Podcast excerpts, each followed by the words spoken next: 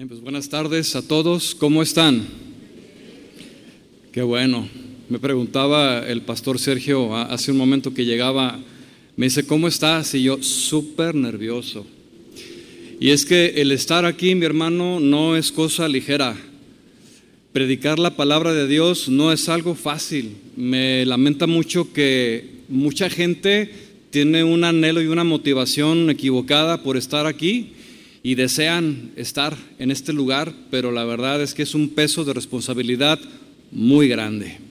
Así que le pido gracia al Señor para poder compartir el mensaje en esta noche con ustedes.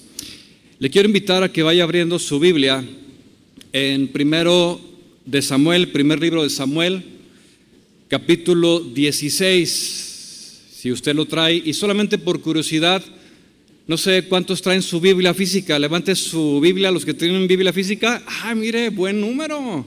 Qué bueno. Y los que no, pues levante su teléfono, ¿verdad? Aquí está mi Biblia. De cualquier manera, es un muy buen hábito traer la Biblia escrita. Bien, esta noche me gustaría compartir con ustedes una enseñanza sencilla que me ha llevado algún tiempo de estar meditándolo que si bien es cierto, no es muy común escuchar en una iglesia o de manera regular como una predicación, yo más bien lo voy a dar como una enseñanza, pero dado que está en la palabra de Dios, pues tiene su eh, fundamento y es importante que tú y yo tengamos el conocimiento bíblico, porque a nosotros como cristianos lo que nos debe de interesar es lo que dice la Biblia, ¿sí o no? Es lo que dice la palabra de Dios, no es lo que vi por ahí en un libro, no es lo que dijo cierta persona en YouTube, no, es lo que dice la palabra de Dios. Y yo le doy muchas gracias al Señor porque en esta congregación la palabra siempre ha fluido como río, mi hermano. Tres veces por semana se predica de manera fiel por medio de todos los pastores. Y si usted no sabía, todos los días en Facebook y en YouTube hay una predicación diaria, que es como el maná, nuestro alimento que nutre nuestra alma. Bien, el título que llevará entonces la enseñanza de hoy es La influencia de la música y el poder espiritual de la alabanza. Y antes de llegar al punto principal al que quiero llegar, me gustaría establecer algunas bases importantes que nos van a ayudar a usted y a mí a tener el mayor contexto posible y a entender lo que la palabra de Dios me dice al respecto por lo que le pido mucha atención y al Señor que me dé de esa gracia para poderle enseñar. Comenzaré diciendo que como seres humanos no debemos olvidar que todos y cada uno de nosotros estamos expuestos a un sinnúmero de influencias, de alguna u otra manera. Claro está que estas influencias pueden ser buenas, pero también pueden ser malas. Y permítanme citar la definición de lo que significa la palabra influencia. Influencia, según el diccionario, es el poder de una persona, cosa o algo para determinar o alterar la forma de pensar o de actuar de otra persona. Por ejemplo, esto lo vemos desde niños y a lo largo de toda nuestra vida cada uno de nosotros hemos recibido influencia principalmente de nuestros padres. De hecho, ellos fueron los primeros influencers en nuestra vida. Ya ve que hoy se le llama influencer a los que hacen videos. Bueno, ellos fueron los primeros que influenciaron sobre nuestra vida. Conforme vayamos creciendo, también comenzamos a recibir la influencia de nuestros amigos cercanos, maestros. Hay quien recuerda a su maestro de primaria que ejerció, que ejerció algo bueno sobre esa persona, o la secundaria. Y también personas que admiramos ejercen influencia sobre nosotros. Pero también recibimos la influencia a través de lo que vemos, nuestros sentidos naturales. Recibimos influencia a través de lo que escuchamos. Por eso tenga mucho cuidado de lo que escucha, sobre todo en redes sociales y en YouTube. Hay mucha enseñanza falsa, mi hermano, que si usted no discierne y no está fundamentado en la palabra, puede ejercer una falsa doctrina sobre su corazón. También recibimos eh, influencia a través de lo que leemos, también a través de películas o de redes sociales. Y muchas veces nos comportamos en base a lo que pensamos y a lo que leemos y a las influencias que recibimos. Pero sin lugar a dudas, mi hermano, lo más notable para ti y para mí es que la mayor influencia que usted y yo hemos recibido es la palabra de Dios. ¿Cuántos podemos decir amén? ¿Por qué? Porque la palabra de Dios es poderosa sobre nuestras vidas. Ha cambiado nuestra manera de pensar, nuestro corazón ha sido transformado, nos educa, hasta podemos hablar diferente, ya no hablamos como antes. De tal manera que podemos comprobar que la mayor influencia que usted y yo hemos recibido es la palabra de Dios. También recibimos la influencia del Espíritu Santo, que una vez que hemos nacido de nuevo, usted y yo comenzamos a caminar en esa vida espiritual, que sin el Espíritu Santo no sería posible. Pero sin lugar a dudas, una de las más grandes influencias que tenemos como seres humanos es la música. Y aquí vamos a entrar en el tema. Y aquí quiero comenzar con una pregunta básica. ¿Qué es la música? Si yo preguntara en este lugar, ¿para ti qué es la música? Alguno pudiera responder, bueno, Irán, es que para mí la música es sonido, es ruido, eh, son vibraciones agradables al oído, etcétera, etcétera. Podemos eh, tener muchas definiciones. Sin embargo, la música es definida por el diccionario de la siguiente manera. La música es la combinación de sonidos y silencios dentro de un espacio de tiempo, cada uno de ellos ejecutado en una completa y perfecta armonía, como lo que acabamos de escuchar hace un momento. Cada instrumento en su lugar, cada voz afinada en el tono y eso nos produce algo agradable al oído. Eso es armonía musical. Si no fuera así, entonces causaría molestia y ya no sería música, sería ruido. Y aunque para un gran número de personas la música puede pasar desapercibida o bien no tiene gran importancia, en realidad sí la tiene y mucho más de lo que pensamos, mis hermanos. Y nos damos cuenta que son muchos y principalmente jóvenes que ignoran el poder y la influencia de la música. Y cuando se les pide a ellos, cuando tú hablas con los jóvenes, ya sea por algún consejo que les das o como padre de familia, hablamos con nuestros hijos y les advertimos acerca de los efectos de la música del mundo, ellos al no entenderlo comienzan a rebelarse y dicen, es que papá, es que pastor, es que no tiene nada de malo. La música del mundo no tiene nada que ver, no me va a afectar. Eres muy exagerado, ¿no crees? Tú eres muy religioso. Vamos, te dice el joven, el escuchar la música del mundo no me va a llevar al infierno. Yo dijera, yo no estaría tan seguro de eso. Y ahorita lo vamos a entender por qué. Lo que sucede es que muchas veces se ignora por completo lo que hay detrás de esa música que va desde los autores, porque sí tiene que ver quién la compuso, quién es esa persona, las circunstancias que rodearon la composición, porque muchas veces eh, fueron influidos por drogas, estaban alcoholizados, estaban eh, en un éxtasis que les produjo una eh, composición y salió así la música. Incluso algunos de ellos comienzan a componer, pero principalmente lo que más efecto tiene es la letra, el mensaje que transmite. Pero tal parece que a muchos no les importa esto. Lo que les cautiva a mucha gente es lo agradable del sonido y no de dónde provenga. A mí no me importa quién sea ni cómo haya sido la composición, a mí me gusta la música que estoy escuchando. A mí no me interesa lo que dice, dice la gente. La música entonces puede ser usada para lo bueno, como lo es alabar a Dios, que de hecho déjeme decirle mi hermano que ese es su propósito principal. La música fue creada por Dios para exaltarle, nada más, no hay otro propósito.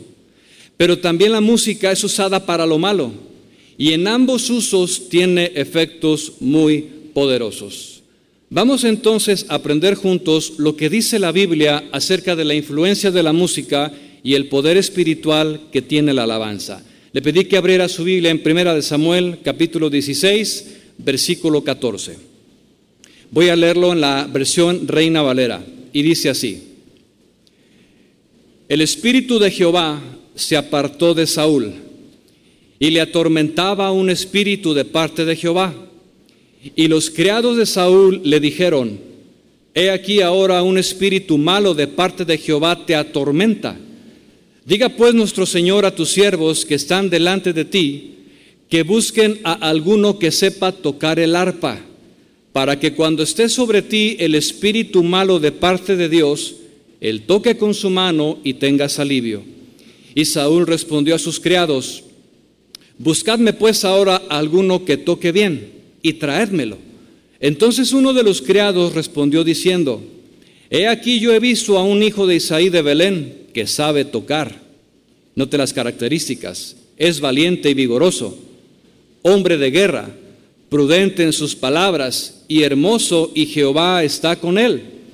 Y Saúl envió mensajeros a Isaí diciendo, envíame a David tu hijo, el que está con las ovejas. Y tomó Isaí un asno cargado de pan, una vasija de vino y un cabrito, y lo envió a Saúl por medio de David su hijo.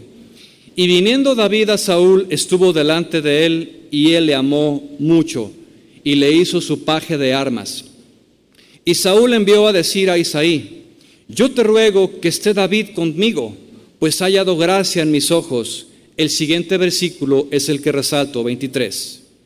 Y cuando el espíritu malo de parte de Dios venía sobre Saúl, dice la Biblia que David tomaba el arpa y tocaba con su mano, y Saúl tenía alivio y estaba mejor, y el espíritu malo se apartaba de él. Hasta aquí. Si usted y yo somos observadores, este pasaje, mi hermano, nos muestra con toda claridad el efecto que la música tiene sobre la vida de una persona. Y esto va en todos los aspectos. Le afecta física, emocional y por supuesto espiritualmente. De hecho, déjeme comentarle que la ciencia hoy en día ha descubierto que la influencia de la música no solamente ejerce sobre el ser humano, sino también afecta a plantas y animales. Y hace algún tiempo yo veía un programa en Discovery Channel que les gusta mucho hacer experimentos y ellos pusieron en dos habitaciones plantas y las expusieron a diferentes tipos de música. En un cuarto pusieron las plantas con eh, música de rock pesado, heavy metal y todas esas cuestiones. Y en otro cuarto pusieron las mismas plantas expuestas a música clásica. Al pasar de algunas semanas notaron una notable diferencia. Las que estaban en el cuarto de rock pesado nacieron torcidas, todas así feas, eh, marchitas, algunas de ellas, y no tenían vida. Pero la diferencia más notable fue las que fueron expuestas al cuarto de la música clásica. Ahí las plantas comenzaron a salir derechitas, bonitas, verdes, relucientes. ¿Por qué? Por el efecto que la música tuvo. Entonces, nos damos cuenta que sí hay un efecto de la música sobre los seres humanos y también sobre los seres vivos. Y déjeme decirle que tan notable fue el efecto de la música que hasta lo comenzaron a hacer en animales. De hecho, en Estados Unidos existen rastros, o sea, donde sacrifican a los cerditos, que les ponen música clásica para poder sacrificarlos. Y comenzaron a notar que la carne de cerdo estaba más blandita, o sea, los porquitos eh, morían con música de Mozart. Entonces, a diferencia de la música de la otra, pues imagínese usted el, tremendo alboroto de los, de los cerdos al estar expuestos ante una música pesada, la carne estaba más dura. Entonces, la razón del por qué la música tiene este efecto sobre nosotros es porque fuimos creados a imagen de Dios. Y Dios, mi hermano, es un ser musical. La Biblia nos da la evidencia de que Dios es un ser musical. Y presten mucha atención y notemos que siempre hemos sido rodeados de música. Job capítulo 38, versículo 7, no lo lea, dice que en la creación de la tierra, cuando Dios estaba formando este mundo, dice que los ángeles cantaban. ¿Por qué cantaban? Porque a Dios le estaba agradando el hecho de estar creando y los ángeles alababan su creación. En la dedicación del templo en Jerusalén había música y alabanzas para Dios. En segunda de Crónicas, capítulo 29-25, dice que el rey David, por mandamiento de Dios, estableció el ministerio de alabanza en la congregación de Israel. Y siempre que había victorias en el pueblo, festividades, fiestas solemnes, había cánticos y danzas para celebrar. Cuando el arca del pacto fue traída nuevamente a Jerusalén, usted recordará ese episodio, Dice la Biblia que David danzaba delante del arca con toda su fuerza, como hace un momento lo hicimos. Y él danzaba y se alegraba con música delante de Dios. Lucas 2.13 narra que cuando Jesús nació en este mundo, hubo una multitud de ángeles celestiales que daban gloria y alababan al Señor. Jesús mismo también se registra en el Evangelio de Mateo 27.30 que después de haber cenado, dice que ellos cantaron el himno. Jesús cantó. Y finalmente en el libro de Apocalipsis vemos narrado por Juan a una multitud en los cielos que de día y de noche cantan alabanzas a Dios por toda una eternidad. De tal manera que nos damos cuenta que Dios es un Dios musical y cada uno de nosotros como su creación, hechos a su imagen y semejanza, también somos seres musicales y respondemos a la música. Y le voy a dar un ejemplo.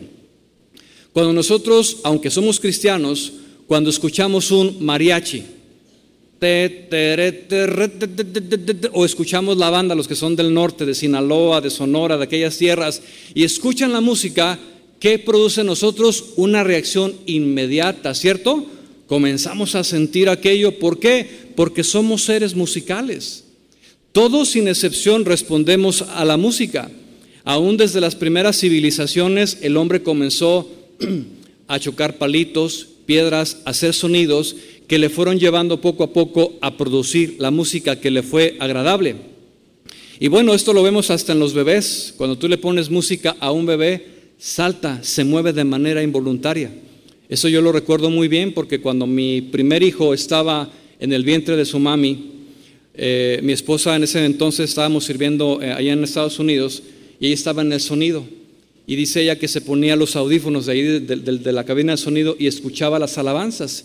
Y cuando el bebé escuchaba las alabanzas desde el vientre comenzaba a moverse. Es decir, respondía desde allí a las ondas sonoras que produce la música. Y esto es así porque la música ejerce, y repito esto, una influencia sobre nuestras vidas. Y la música tiene la capacidad, escuche esto, de comunicar emociones. De hecho, la música es considerada como un lenguaje, así como el español lo es, también es la música, porque también comunica. Así como el lenguaje tiene vocales, la música tiene notas musicales. Son siete, y con siete se hace toda la música que existe. Y al combinar esas vocales, al combinar esas notas, se hacen frases, hay silencios. La música tiene una estructura con la cual comunica. Hay una introducción, hay una primera parte, hay una principal, un clímax, también hay un puente y por ende también hay un final. Si usted se da cuenta, en las alabanzas que entonamos aquí existen estos elementos. Hay una introducción, hay una primera parte, hay un coro principal y viene otra vez un puente musical y finalmente hay un final. De tal manera que hay una estructura que comunica, transmite. De tal manera que la música puede comunicar melancolía, puede comunicar tristeza, pero también la música comunica sensualidad. La música puede inspirar para trabajar muchas hermanas de aquí o también hermanos que estamos trabajando y ponemos música, ¿verdad? Y estamos ahí tal vez haciendo labores domésticas o estamos trabajando y estamos inspirados por la música que escuchamos y eso nos anima. Entonces sí hay un efecto. La música también tiene el poder para llevar a una persona al éxtasis y a la euforia como lo es en un concierto. Usted puede observar en aquellos eventos masivos donde existen como 200 bocinas, ¿verdad? Y está la música muy fuerte y la gente que está expuesta a eso puede experimentar una euforia que lo lleva a un éxtasis donde ya su mente se pierde por la música que está influyendo sobre esa persona. La música también puede incitar al odio, puede llevarte a la rebelión. Incluso la música puede llevarte a la depravación sexual. Y esto está muy tremendo, mi hermano.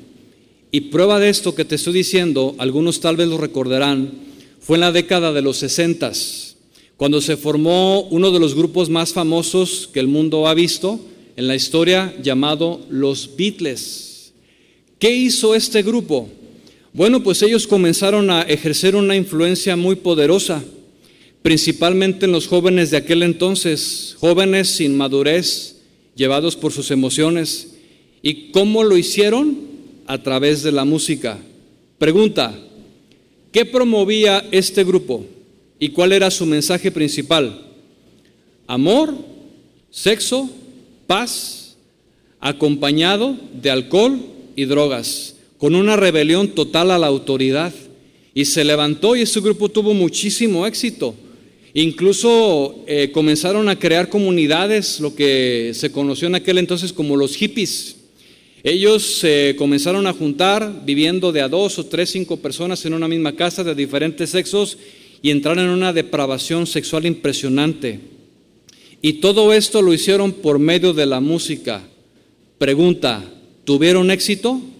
¿Sí o no? ¿El mundo fue impactado por ellos? Claro. Mi siguiente pregunta es, ¿quién estaba detrás de ellos? Yo te aseguro que no fue Dios. No fue Dios. Ahora, eso fue en los sesentas. Han pasado más de 60 años. Pregunta, de esos años al día de hoy, ¿la música y su influencia ha cambiado? Pregunto, ¿sí o no? No, mi hermano, no ha cambiado, incluso ha empeorado.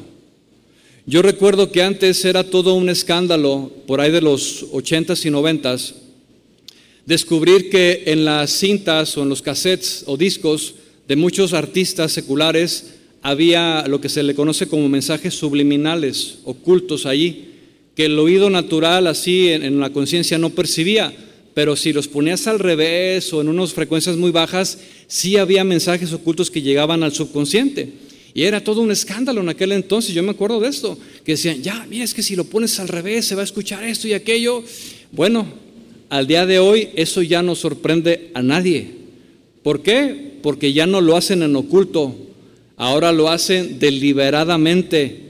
Ya, nos, ya no necesitamos ponerlo al revés. Escuchemos lo que dice al derecho. Lo curioso es que la mayoría no presta atención al mensaje central de la letra, sino que la mayoría de la gente responde al ritmo y al placer que les produce la música. De tal manera que la decadencia en los últimos 60 años en la música ha sido bien notable, mi hermano. Comenzó todo en los 50, en los 60 con el rock and roll, el cual promovía deliberadamente una rebeldía poco a poco comenzaron a avanzar los años y entraron los bailes sensuales como la cumbia, la lambada en los 90, que fue todo un escándalo ver aquellos movimientos tan sensuales. Y bueno, ahora tenemos lo más reciente, que es el reggaetón y sus diversos ritmos, que no han hecho otra cosa sino degradar al ser humano como nunca antes. Y lo más triste es que ya no son adultos, ahora también son niños los que están imitando esos movimientos. Con los años se ha ido bajando cada vez más y más. Y mire, vi algo muy curioso que me llamó la atención. Muchos de esos bailes sensuales surgieron de movimientos de animales. De hecho, cuando me metí a YouTube para buscar algunos ejemplos, resultó que había el baile del perrito, el baile del pingüino, del sapito, del caballito, del pollito, del gorila y de un montón de animales. Tal vez alguno bailó alguno de ellos, yo no sé. Pero pensemos en esto. ¿Por qué imitar animales? ¿Por qué hacerlo así? Y la música, mi hermano, junto con estos bailes, se ha ido cada vez rebajando más y más al ser humano, llegando a lo más reciente en los éxitos que se escuchan hoy en la radio. Movimientos, mis hermanos, que lo único que hacen es degradar al ser humano. Por eso vuelvo a hacer la pregunta, ¿quién está detrás de esta música? ¿Dios? Dios no está detrás de esa música, está Satanás, hermanos. El diablo es el que está detrás de esta música. Y escuche, alguno dirá, ¿y qué tiene que ver el diablo aquí? ¿Qué religiosos son? Una vez una, mujer, una joven, me, me, estaba diciendo, me estaba reclamando, es que ustedes son bien religiosos. ¿Qué tiene que ver la música? Es más, ¿qué tiene que ver el diablo aquí? Yo pregunto. Bueno, la Biblia dice que el mundo entero está bajo el maligno y que Él es el príncipe de este mundo y de la potestad del aire. Y a los que dicen, ¿qué tiene que ver el diablo en una simple canción o música del mundo?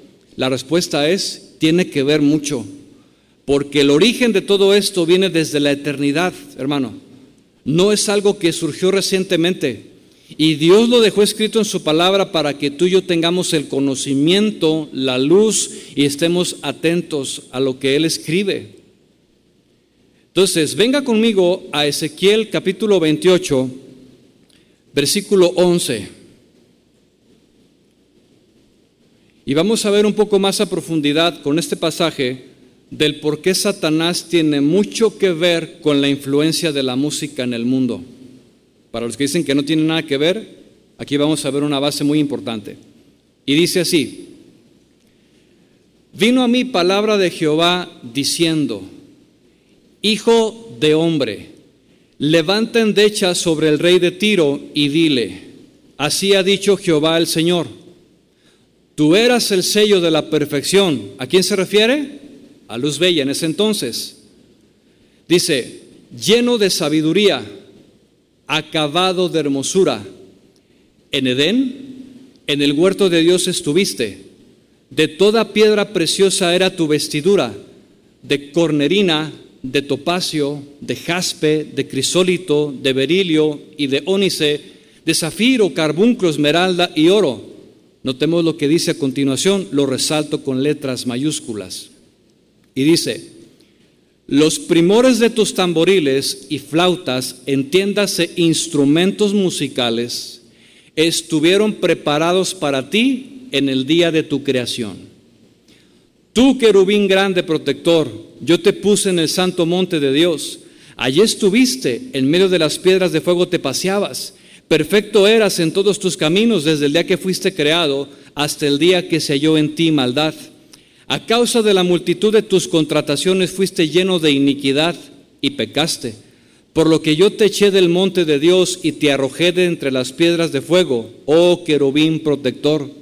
Se enalteció tu corazón a causa de tu hermosura, corrompiste tu sabiduría a causa de tu esplendor, por tanto yo te arrojaré, arrojaré por tierra. Hasta aquí.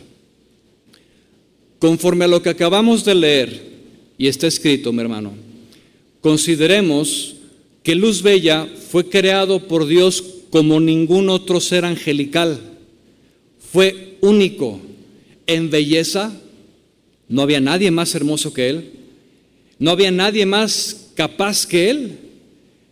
Fue creado con el mayor poder y una sabiduría espiritual que lo superaba a todos. Luz Bella era encargado de la música en los cielos y como Él, ninguno. Dice la palabra de Dios que había preparado de antemano los instrumentos musicales antes de ser creado. O sea, Dios es el creador de los instrumentos y los preparó para la llegada de este ser tan especial. Luz Bella, hermano, era el mejor compositor. Él era el compositor de los cantos para Dios. Era el mejor cantor. Era el mejor ejecutante. Luz Bella era el mejor arreglista que jamás haya existido. Pero su orgullo, hermano, su orgullo lo llevó a ser desechado. Por cierto, ¿dónde he escuchado esto de orgullo? El orgullo. Bueno, ya me acordaré. El orgullo, hermanos, fue lo que llevó a este ser a ser expulsado de la presencia de Dios. El orgullo llevó a Satanás y a una tercera parte de los ángeles a rebelarse contra Dios mismo, su creador. Y ese orgullo los expulsó del cielo. Pues déjame decirte que lo mismo sucede Presta mucha atención con todo músico que está fuera de Dios. Sin Cristo es muy fácil dejarse llevar por el orgullo, porque es una tendencia natural. Observa a la mayoría de los cantantes llenos de arrogancia, de soberbia, de altivez. Vemos muchas veces videos de ellos, de su conducta, que se hacen hasta virales con el propósito de que tú y yo nos demos cuenta de quiénes son. Que nomás pasan y, los ven por abajo y comienzan a tener actitudes así por el orgullo que hay en su corazón. Vemos a muchos cantantes llenos de vanidad, viviendo en excesos, rebeldes de corazón. Esa es la razón principal del por qué es muy difícil tratar con músicos y cantantes, aún déjame decirte, dentro de las iglesias. El ministerio de alabanza, mi hermano, son de los más complicados en una congregación por la tendencia natural del músico, porque hay en él esa semillita de, de levantarse, de creerse más por el don que ha recibido. Su tendencia natural es así, por el don que les fue dado. Y aclaro, el don que les fue dado por Dios es un regalo que Dios les dio no es de ellos. ¿sí? Entonces, el tener un don natural los lleva a pensar que pueden ser más grandes que Dios, igualito que Satanás. De hecho, John Lennon, que fue el líder de la banda de los Beatles, hizo una declaración impresionante. En aquel entonces él dijo, nosotros somos más famosos que Jesús. El cristianismo desaparecerá y los Beatles vivirán. Nada más diabólico que una frase así, originado en un corazón orgulloso. ¿Qué fue lo que sucedió? John Lennon murió y Cristo sigue vivo. Amén. Y lo más curioso, hermanos, es que John Lennon fue asesinado por uno de sus ah, admiradores. Qué curioso, ¿no? Ahora bien, cuando Satanás pecó contra Dios, y le pido mucha atención en esto, Dice la Biblia que fue destituido de su presencia, Dios lo quitó de su lugar y fue arrojado del cielo a la tierra, en el lugar donde tú y yo vivimos. Pero hay un aspecto muy importante que no podemos pasar por alto y que la mayoría de la gente ignora. Preste atención. Cuando este ser angelical fue echado a la tierra, Dios no le quitó sus capacidades que le fueron dadas por su creador. Por alguna razón que solamente está en la soberanía de Dios, Él no le quitó ni su poder ni sus habilidades. Pregunta, ¿Satanás sigue estando presente aquí en la tierra? Por supuesto. ¿Desde qué momento? Desde antes de la creación. Desde antes y en Edén estuvo. Hasta el día de hoy sigue Él aquí. Otra pregunta. ¿Cuál era el ministerio o actividad principal de Satanás en el cielo y su mayor don? ¿Cuál era? La música. Ese era su principal don, ese era su labor allá. Esto quiere decir que él sigue funcionando hoy en día en su don y en su ministerio musical. Pero sí voy a hacer el énfasis fuera de Dios. Si en la eternidad era glorificar a su Creador, ahora Él trata de quitarle esa gloria e ir en su contra. Si antes Él componía música y canto para Dios, ahora, lo hace para rebajar al hombre que fue creado a la imagen de Él. Y déjame decirte que Él funciona muy bien en su don y lo hace muy bien. Y escucha, así como Dios llama a sus ministros y los unge para su servicio, también lo hace Satanás. Él también los llama, Él también hace pactos con ellos, Él también los capacita y los unge de igual manera para el mal.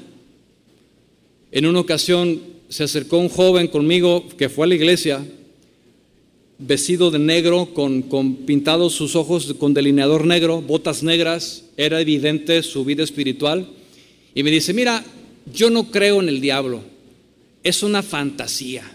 Dice, yo le he pedido muchas veces y, le he dicho, hazme rico, yo te doy mi alma y que yo he hecho un montón de pactos con él y nunca me ha respondido. Y le digo, ni te responderá. Porque él no se va a fijar en gente como tú, porque tú ya estás de su lado. ¿Para qué invierte en ti? O sea, Satanás, hermanos, elige y seduce a aquellos que pueden tener un impacto en el mundo Y escucha esto, Él pervierte los dones que Dios les otorgó a los seres humanos para ejecutar y cantar.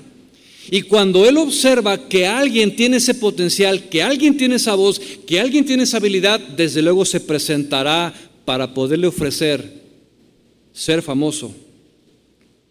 Por eso es que tú ves a los cantantes del mundo, a los artistas y todos ellos cómo cantan de una manera impresionante, cómo tocan unos arreglos extraordinarios de muchísima popularidad que los llevan al éxito en cuestiones de días. Es increíble, hermanos. Y esto es real. De hecho, cuenta la historia acerca de un músico llamado Giuseppe Tartini. Él tocaba el violín de una manera extraordinaria. Y este músico, por allá de los 1600, 1700, narró su experiencia al respecto. Y voy a leer la nota de manera literal. Dice así, Giuseppe Tartini, nació en 1692 en Pirano. Es considerado uno de los mejores violinistas de la historia de la música, tanto que su virtuosismo con el instrumento como la innovación de sus composiciones fueron de gran renombre. Y según él mismo relató que cuando tenía 21 años de edad y se encontraba eh, recluido en el convento de San Francisco de Asís en Italia, una noche el diablo se le apareció en sueños pidiéndole ser su sirviente. O sea, el diablo quería ser su sirviente de este músico. A cambio, él le pidió que le vendiera su alma. Tartini aceptó la propuesta y desafió al príncipe de las tinieblas a tocar una melodía romántica para él con su violín, creyendo que éste sería incapaz de afrontar semejante desafío. El diablo entonces tomó el violín y comenzó a tocar con tanto virtuosismo que Tartini sintió que le faltaba la respiración, hecho que según él relató le obligó a despertar. Dice Tartini, soñé que había hecho un pacto con el diablo a cambio de mi alma. Todo salió como yo deseaba. Mi nuevo sirviente, Satanás, anticipó todos mis deseos. Entre otras cosas, le di mi violín para ver si podía tocar. Cuán grande fue mi asombro al oír una sonata tan maravillosa y tan hermosa, interpretada con tanto arte e inteligencia como nunca había pensado ni en mis más intrépidos sueños. Me sentí extasiado, dice Tartini, transportado, encantado. Mi respiración falló y desperté. Inmediatamente tomé mi violín con el fin de retener al menos una parte de lo que escuché. En vano fue, pues la música que yo en ese momento compuse es sin lugar a dudas la mejor que he escrito en toda mi vida y todavía la llamo el trino del diablo. Pero la diferencia entre aquella música y entre la que yo hice me conmovió, me conmovió tanto que no pude eh, distinguirlo y de ser así hubiera destruido mi instrumento y había dicho adiós a la música para siempre. Dicen las crónicas que cada vez que Tartini tocaba su violín en los conciertos, esta sonata, él podía observar al diablo en la última fila del auditorio aplaudiéndole de pie. Por eso, mis hermanos, las composiciones más famosas de los grupos del mundo y los cantantes tienen esa fuerza y tienen esa inspiración que agrada a los sentidos naturales del hombre Entienda. Esos arreglos, esas melodías, esos requintos de la guitarra, esas voces tan agudas, todas esas letras pegajosas provienen de allí, hermanos. Esa es su fuente. Por eso esta es la razón principal del por qué un verdadero hijo de Dios no debe escuchar música del mundo. No debe de estar expuesto a la influencia de la música de ese tipo porque es música que no proviene de Dios. Pero lo más triste de todo esto es que Satanás ha podido seducir a personas que estuvieron ministrando en iglesias desde muy pequeños, desde muy jóvenes. Y esto tú lo puedes observar en las biografías, por ejemplo, de Elvis Presley, de Whitney Houston, por ejemplo, y muchos otros que fueron hijos de pastores, que estuvieron en un coro que tuvieron la habilidad de tocar un instrumento para Dios, estuvieron en un grupo de alabanza. ¿Y qué fue lo que pasó? Se desviaron, mis hermanos. De hecho, el día de ayer estaba viendo un video de una reggaetonera muy famosa de Centroamérica. Y llegó bailando el programa y ahí hizo su show y todo. Y el presentador, bueno, la sienta finalmente en la silla y comienza a hablar con ella. Y le dice, fulanita de tal, ¿puedes platicarnos cómo fue tu niñez? Dice, sí. Mi niñez fue, y se queda callada. Dice, yo estuve en una iglesia. Ah, estabas en una iglesia, sí. Y comenzó a llorar. Yo cantaba, dirigía alabanza para Dios. Y todos así, ¿y qué cantabas? No, pues la fulanita, a ver, podemos cantar una, dice el pianista que estaba ahí en vivo. Y comienzan a tocar una melodía y ella no pudo cantar y recordó lo que hacía desde joven, recordó el llamado que Dios le había hecho y recordó que ella era dedicada para Dios. Y su corazón se desvió, mis hermanos. Como el corazón de mucha gente se, se puede desviar. Y estoy casi seguro que todos esos cantantes que fueron una vez a una iglesia y ministraron a Dios, antes de ser famosos, yo estoy seguro que fueron pastoreados Estoy seguro que fueron cuidados y advertidos, pero su corazón se enalteció y cambiaron la gloria de Dios por la gloria del hombre. Despreciaron el consejo, igual que Satanás. Trágico, hermanos. Pablo escribe un consejo contundente a los cristianos en Primera de Corintios capítulo 10, verso 13 y dice, usted se lo sabe, Todas las cosas me son lícitas, mas no todas me convienen. No todo edifica, hermanos. Escuche, este versículo contiene el principio, entre muchas otras cosas, para no escuchar la música del mundo.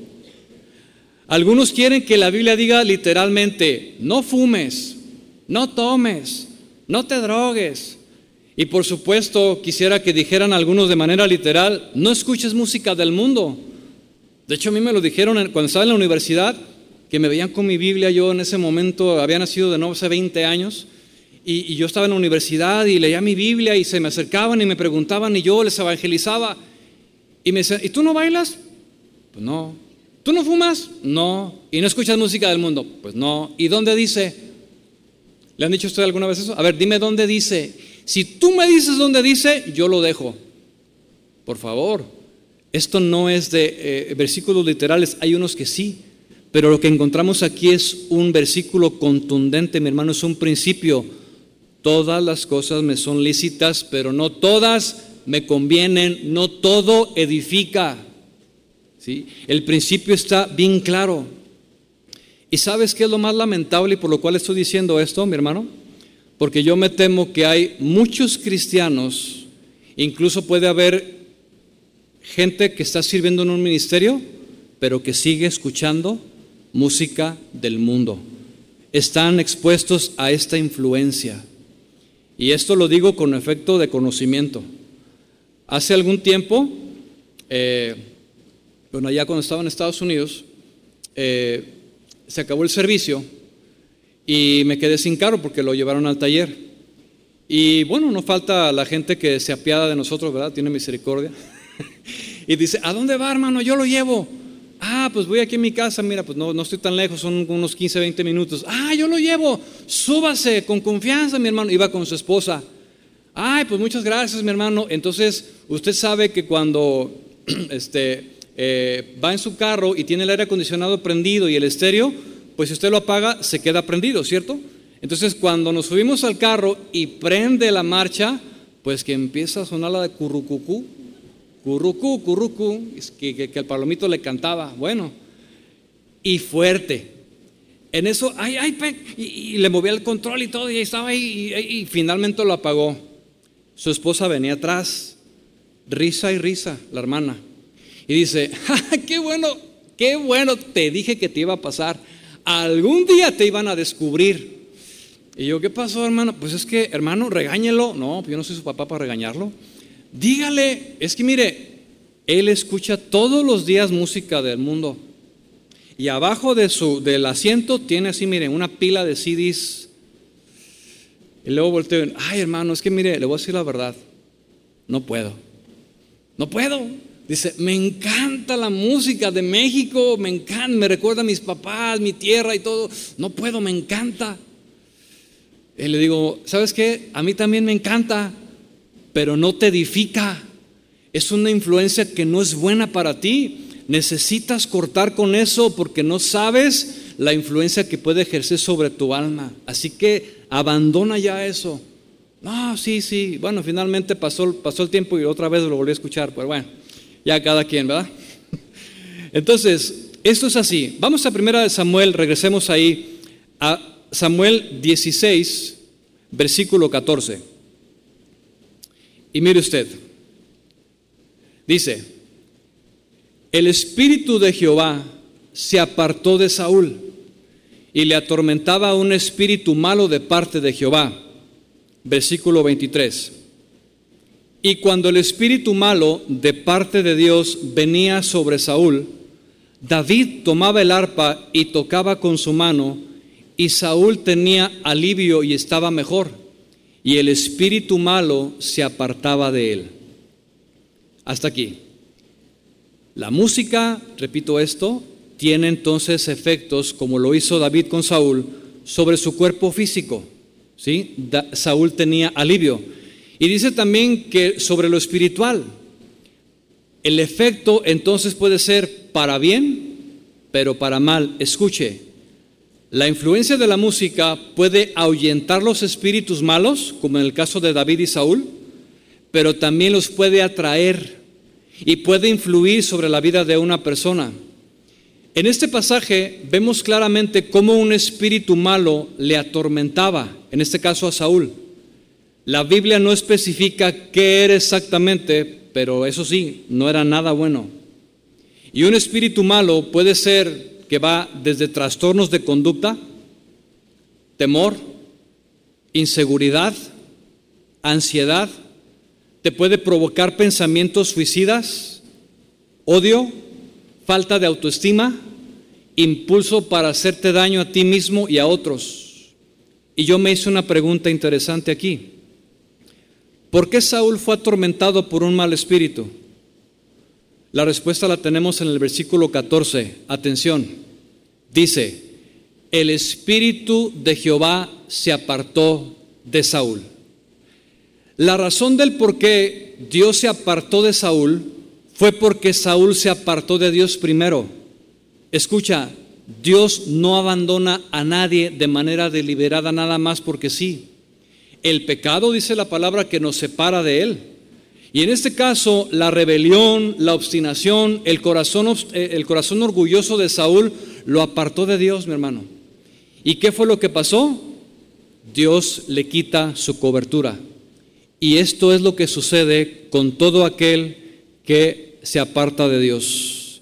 Cuando tú y yo nos apartamos de Dios como cristiano, mi hermano, y dejamos de orar y dejamos de tener comunión y perdemos fuerza e interés en las cosas espirituales, Dios entonces nos deja a merced de las demás cosas y perdemos su cobertura. Ese Salmo 91 que dice el que habita al abrigo del Altísimo morará bajo la sombra del Omnipotente es siempre y cuando el cristiano, el Hijo de Dios, esté en obediencia y en sujeción a Dios. Es cuando viene esa cobertura. Cuando no es así, entonces quedamos expuestos ante cualquier ataque e influencia del mundo de las tinieblas. De hecho, hace algún tiempo, en una investigación que se hizo en los Estados Unidos, entrevistaron a varios sentenciados a cadena perpetua por diversos crímenes. La mayoría de ellos eran asesinatos. Y al pasar los años, estos presos volvieron en sí y los entrevistaron y todos ellos respondieron que mientras ocurrían los asesinatos, ellos escuchaban al fondo voces que les decían, mátalo, mátalo. Uno de ellos, uno de ellos dijo que escuchaba eh, cerdos gritando. ¿Se imagina usted el poder tan grande que estos asesinos tuvieron durante sus actos? De hecho, todos ellos confesaron que diariamente estaban expuestos a grupos de metal pesado y reconocieron que la música influyó en sus vidas para cometer tales acciones. Entonces nos damos cuenta que la música ejerce una influencia y tiene un poder espiritual. Y ahora quiero voltear el lado de las cosas, porque ya vimos lo negativo. Ahora quiero ver el lado positivo. La influencia de la música cuando alabamos a Dios, cuando utilizamos los instrumentos y cuando esa música ejerce un poder sobre nuestra alma y sobre nuestro espíritu.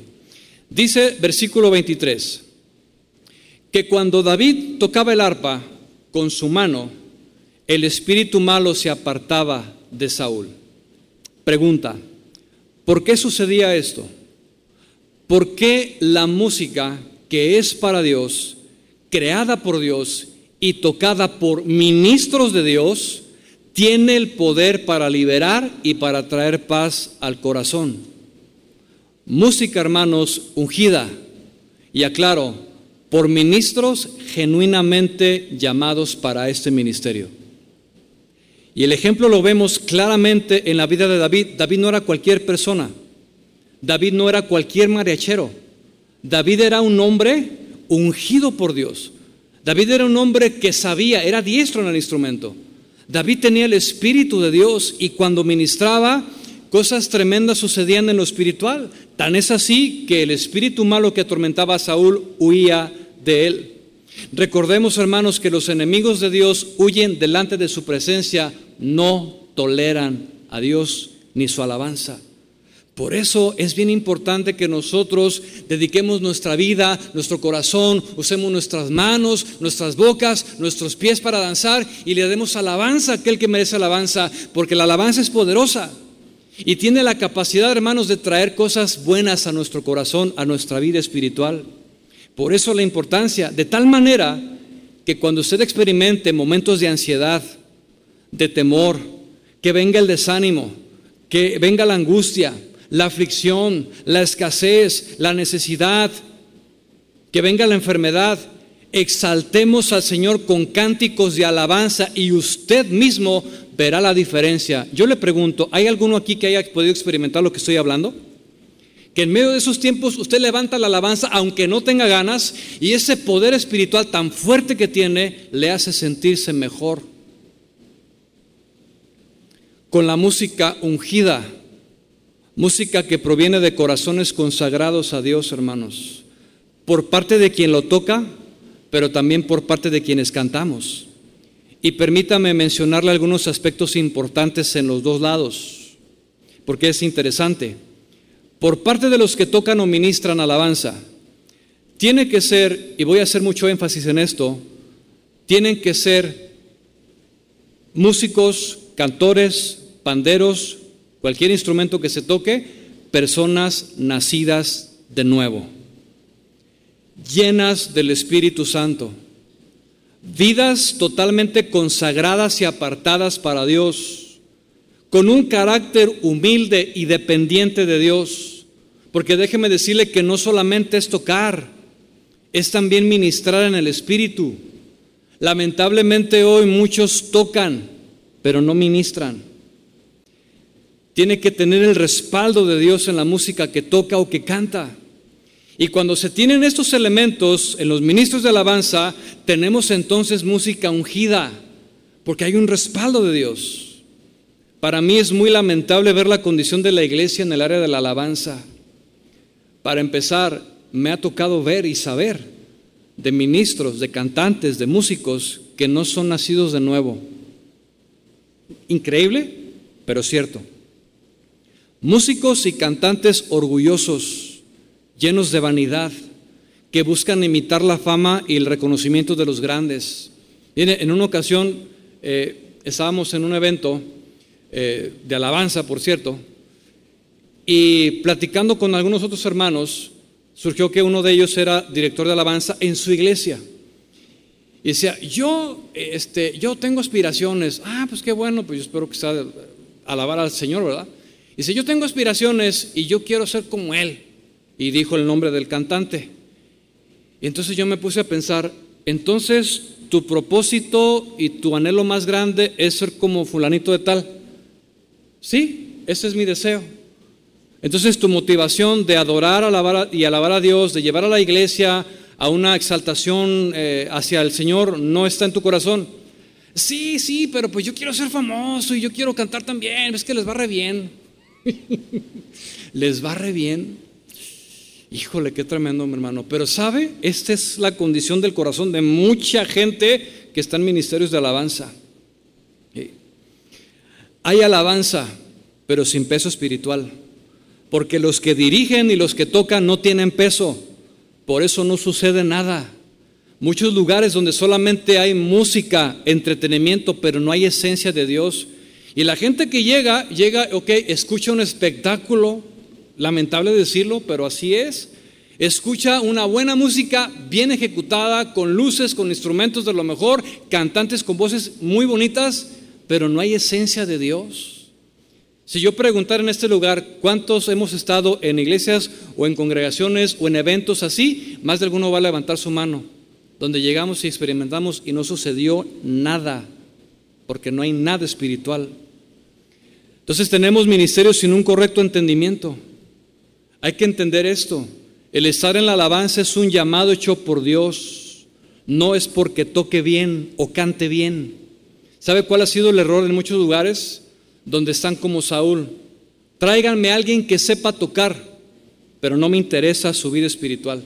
Con que sepa tocar, con que sepa cantar, con eso es más que suficiente. Por eso es bien importante que tengamos ese entendimiento, mi hermano. Se necesita. Sí, por eso gracias a Dios que va a haber un congreso específicamente de alabanza para instruir tanto a pastores, a líderes, como a músicos y cantores de los ministerios de alabanza.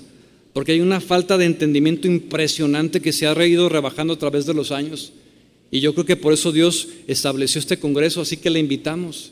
Y los que nos están escuchando también, si no pueden, escuchen las enseñanzas, por favor. La unción sobre músicos que ministran para Dios solo puede ser dado a quienes tengan el corazón de un adorador.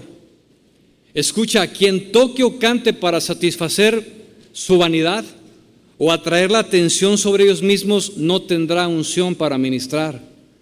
Serán admirados, sí, por los hombres, por el talento natural, ya sea tocando o cantando, y serán reconocidos por aquellos que los idolatran, pero no serán reconocidos por Dios. Muchos de ustedes escuchan, al igual que yo escuchaba, que ya he dejado ese hábito de escuchar música que no edifica. Pero hay mucha música, hermanos, que no es cristiana. Se maquilla bajo el nombre de cristiano, pero no es cristiana. No olvidemos que la música fue instituida como un ministerio para ministrar y glorificar a Dios, no como una fuente de ganancia o de gloria personal. Y le voy a contar una anécdota que yo viví de primera mano con uno de estos artistas reconocidos. Yo lo compartí con el pastor Chuy el jueves. Fuimos invitados a un congreso allá en, cerca de Los Ángeles. Y en ese congreso eh, nos invitaron a, a, un cantante reconocido y a nosotros como Ministerio Casa de Oración. Yo estaba chavo, yo tenía como 28, 29 años de edad. Y bueno, ya nos dijeron, este, mira, pues ustedes van a, van a tener ese tiempo, 15 minutos ustedes, y va a ser antes de cada conferencia. Ah, bueno, pues está bien. Y yo, 15 minutos. Acostumbrado obviamente a 45 minutos, una hora de alabanza, 15 minutos se me hacía nada. Y yo me acuerdo que le dije a mi pastor, oye, nos dieron 15 minutos, pues los 15 minutos, lo que Dios haga en 15 minutos va a ser de mucha edificación. Y bueno, sucedió el evento, entramos nosotros, vino la palabra y luego vino un receso. En ese receso me dijeron, ah, ah, hermano, si gusta pasar aquí a la sala de oradores, eh, usted puede tomar su, descanso mientras viene la segunda plenaria. Ah, ok, perfecto. Entonces yo me meto a la sala de oradores, llego y me siento en una silla y pues había ahí fruta y unas aguas que por cierto carísimas, unas aguas que quiero aclarar, nosotros no pedimos, porque luego hay quienes, es que ustedes exigen, ustedes piden, nosotros no pedimos nada. Entonces, y unas aguas ahí, bueno, ya estaba yo tomando, y en eso llega, abre la puerta y llega el, otro cantante. Y se sienta a un lado de conmigo y comenzamos a platicar. Ah, pues ¿cómo estás? No, pues bien, y tú también.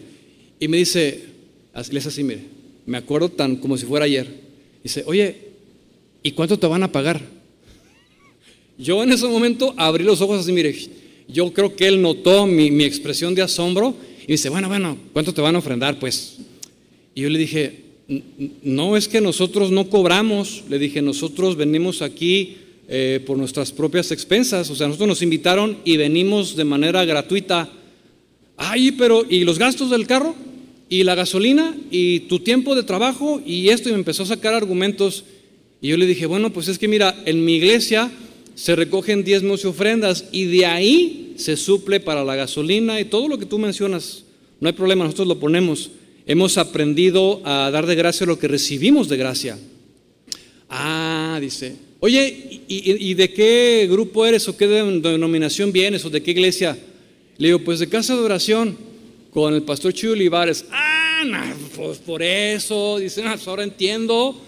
Dice, tiene años predicando en contra de todo eso y tiene mucho tiempo diciendo esto y aquello y que Chuy y que acá y que... Y bueno, finalmente sacó todas sus cosas, sus argumentos y ya al final se queda y dice, pero ¿sabes qué?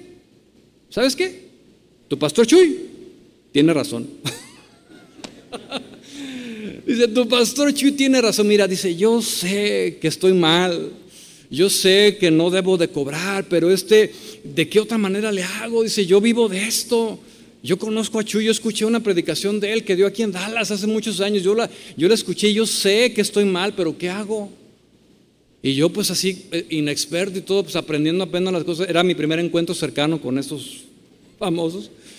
Y le digo, pues mira, nosotros pertenecemos a Dios, nosotros somos de Dios, deja que Él supla tus necesidades, da de gracia lo que recibiste de gracia, nada más. Bueno, sí, está bien. Bueno, ya pasaron 15 años y no hace mucho me enteré que todavía sigue ahí, pues bueno, ya ahí no se puede hacer nada, mis hermanos. Entonces, las cosas están así, lamentablemente. Y quiero hacer un llamado a toda la iglesia, mi hermano, a que tengan mucho cuidado con lo que hoy llamamos música cristiana. Porque hoy la mayoría de la producción musical que escuchamos no es del agrado de Dios. Hay que tener mucho discernimiento. Vea la letra, quién la canta. ¿Sí? Porque aunque cante y toque muy bonito, no se deje llevar por eso. Hace mucho tiempo yo de manera personal decidí dejar de escuchar mucha música de esa porque me empecé a dar cuenta que no, no me edificaba. Entonces dije, paro, yo mejor escucho la música que me edifica. Y vaya que aquí tenemos música en abundancia, mi hermano, con músicos ungidos y con un respaldo de Dios. Ahora bien, por parte de quienes cantamos la alabanza, ya dije por parte de quienes las toca, por parte de quienes cantamos la alabanza, también se requiere de haber nacido de nuevo. Se requiere que usted y yo seamos espirituales para poder entonces dar una alabanza espiritual, que seamos llenos del Espíritu Santo y con un corazón quebrantado para Dios. Cuando existen estos dos elementos, los músicos ungidos y el corazón del adorador y se juntan, hermanos, es una dinamita espiritual que usted y yo experimentamos cada vez que alabamos al Señor. Por lo tanto, exaltemos su nombre. Cantemos al Señor cualquiera que sea nuestra situación. Por eso dice el Salmo 34.1, dice el rey David, bendeciré a Jehová en todo tiempo. Su alabanza estará de continuamente en mis labios, en mi boca. Cualquiera que sea la circunstancia, levantemos nuestra voz en alabanza a nuestro Dios. Tengamos libertad para hacerlo. ¿Por qué? Porque es bien importante, mi hermano. Usted y yo vamos a poder experimentar cosas tremendas si usted y yo lo hacemos de la forma correcta. Es una forma de librar nuestras batallas. Y mire, ya no hay mucho tiempo, pero hay algunos episodios en la Biblia que afirman lo que le estoy comentando. Y vamos a ver nada más así, de paso brevemente, dos. El primero de ellos, acerca del poder espiritual que tiene la alabanza, es cuando Pablo y Siglas fueron encarcelados de manera injusta en la cárcel. ¿Se recuerda ese pasaje? que porque arrepentieron a una profetisa fueron encerrados y aventados al calabozo del más adentro. Y dice la Biblia que cuando ellos estaban en lo más profundo de la cárcel, ellos comenzaron a cantar alabanzas a Dios. Y quiero hacer la nota aclaratoria. Estaba oscuro, estaban amarrados de pies y manos en una posición sumamente incómoda, no había luz del sol, no había comida, no había baño para hacer necesidades, no había comodidades y lo más tremendo es que no había instrumentos musicales. Y dice que ellos dos, orando, comenzaron a cantar himnos a Dios. Y estoy seguro que lo que cantaron fue del corazón. Sin, ay Señor, libéranos. Ay, voy a cantar para que el Señor me libere. Ellos te aseguro que no estaban pensando en eso. Ellos alabaron a Dios por un corazón sincero y genuino. Y levantaron su alabanza. Y sus cantos a Dios fueron tan poderosos que dice la Biblia que las cadenas y las puertas fueron abiertas. ¿Qué vino en este momento? Libertad. Una libertad, hermanos, que solamente pudo provenir de Dios. Fueron cánticos espirituales, música sin voz. Yo pregunto, ¿qué haríamos si no tuviéramos instrumentos musicales? Tal vez alguno conozca a un compositor que se llama Matt Redman. Él es americano. Compuso uno de los cantos más conocidos, ya fue traducido al español. Dice, cuando la música se va, when the music fades strip away, cuando ya no hay música y no hay nada más que hacer, dice, solamente queda mi corazón y el tuyo. Y nace el canto, corazón de adorador. Un canto, y llegó, dice él en su, en su, en su narrativa, que, un día él llegó a la iglesia y que le dijo a los músicos, ahora no van a tocar, bájense todos, todos. Dice que él se paró delante de la iglesia numerosa y comenzó a cantar solamente con la voz. Y la iglesia lo comenzó a seguir y se elevó en aquel tiempo, en aquella mañana, un cántico sumamente poderoso, mis hermanos, por el entendimiento que la iglesia tuvo y que este adorador también tuvo que fue una cosa especialmente para él y ese día que Dios le dijo que lo hiciera. Y fue algo tremendo, mi hermano. ¿Sí? Entonces, eso fue lo mismo que pasó con Pablo y Silas en la cárcel. Comenzaron a entonar ellos alabanza a Dios y fue tan poderoso que Dios los comenzó a librar. Y quiero también comentar lo siguiente, que la alabanza sea la palabra de Dios cantada. ¿Sí? Tenemos un libro de un compendio de 66 libros llamado Biblia, hermanos. Y todos los versículos, desde Génesis 1 hasta Apocalipsis, es palabra inspirada por Dios que puede ser cantada. Pero más específico tenemos el libro de los Salmos, 150 salmos que están listos para nada más ponerle música. ¿Y por qué digo esto? Porque es lamentable escuchar cómo hoy algunos cantantes cristianos han abandonado la palabra como fuente de inspiración y composición. Ahora resulta ser que lo más rentable es cantar poesía humana. Y muchos de ellos omiten decir Jesús, ya no dicen Señor, ya no dicen sangre, ya no dicen sacrificio, ya no mencionan atributos de Dios. Esto me lleva a pensar que la música se ha corrompido tanto, mi hermano, que ya no tiene esencia de palabra. Un cantante muy famoso, yo lo escuché en una entrevista en un, canal americano, un periodista que se llama Jorge Ramos. Usted ya lo ha visto, y si no, bueno, ahí está. Y entrevistan a este cantante. Y dice, oye, tu música es, es cristiana, ¿verdad? Es para Dios. Sí, sí, es para Dios. Y es una música inclusiva. Ya ve que se usa mucho esa palabra. Inclusiva, quiere decir que incluye a todos. Oye, y le dice el periodista, entonces quiere decir que tu música puede ser cantada entre un hombre y una mujer? Sí. Entonces también puede ser entre un hombre y un hombre y una mujer y una mujer. Sí, dice, porque la música es de Dios y Dios es amor. Entonces, en ese contexto de amor puede ser cantada por cualquier persona. la música que, que, es dedicada para Dios, rebajada a lo humano. Y si usted se fija, las letras, hermanos, no mencionan nada, literalmente pueden ser cantadas así. Esto es muy, muy ah, vergonzoso porque somos cristianos. Los que somos de Cristo vamos a cantar la palabra escrita, que es su fuente inagotable de toda salvación. Música, mi hermano, que glorifique a Dios. Y por último, el otro episodio, uno fue el de Pablo y Silas, el otro fue lo que sucedió con Josafat en Segunda de Crónicas capítulo 18.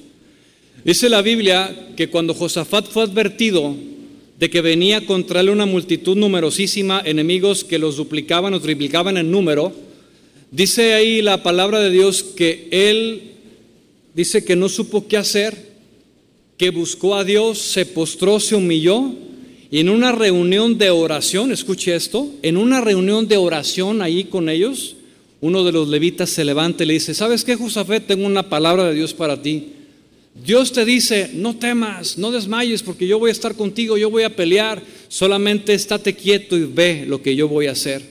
Y dice ahí en la, en la palabra en Crónicas que cuando se levantaron ya para pelear contra los enemigos, dice la Biblia que Josafat puso a los levitas, a los encargados de la música al frente y dice que iban vestidos de ornamentos sagrados, es decir, iban con toda su ropa, a todo lo que daba, con las trompetas, con los tambores y comenzaron a cantar y entonar himnos para Dios. Y dice que fue tan poderoso que no tuvieron que hacer nada. ¿No quisieras tú que Dios hiciera eso por ti? Solamente exáltale, hermano. Alábale con todo tu corazón, con todas tus fuerzas y deja que Él pelee las batallas cuando tú y yo le alabamos y cosas tremendas van a suceder en tu vida y en la mía. Amén. Yo quisiera que nos despidiéramos en esta noche exaltando al Señor. Una vez que tengamos el entendimiento de lo que es el poder de la música, de la alabanza en el área espiritual, que tú y yo le podamos dar esa alabanza poderosa, mi hermano, que podamos exaltarle a Él con todas nuestras fuerzas y que Él pelee nuestras batallas. ¿Cuánto lo quieren hacer? Yo quiero invitarte a que te pongas de pie, mi hermano, y que juntos podamos exaltar a nuestro Dios.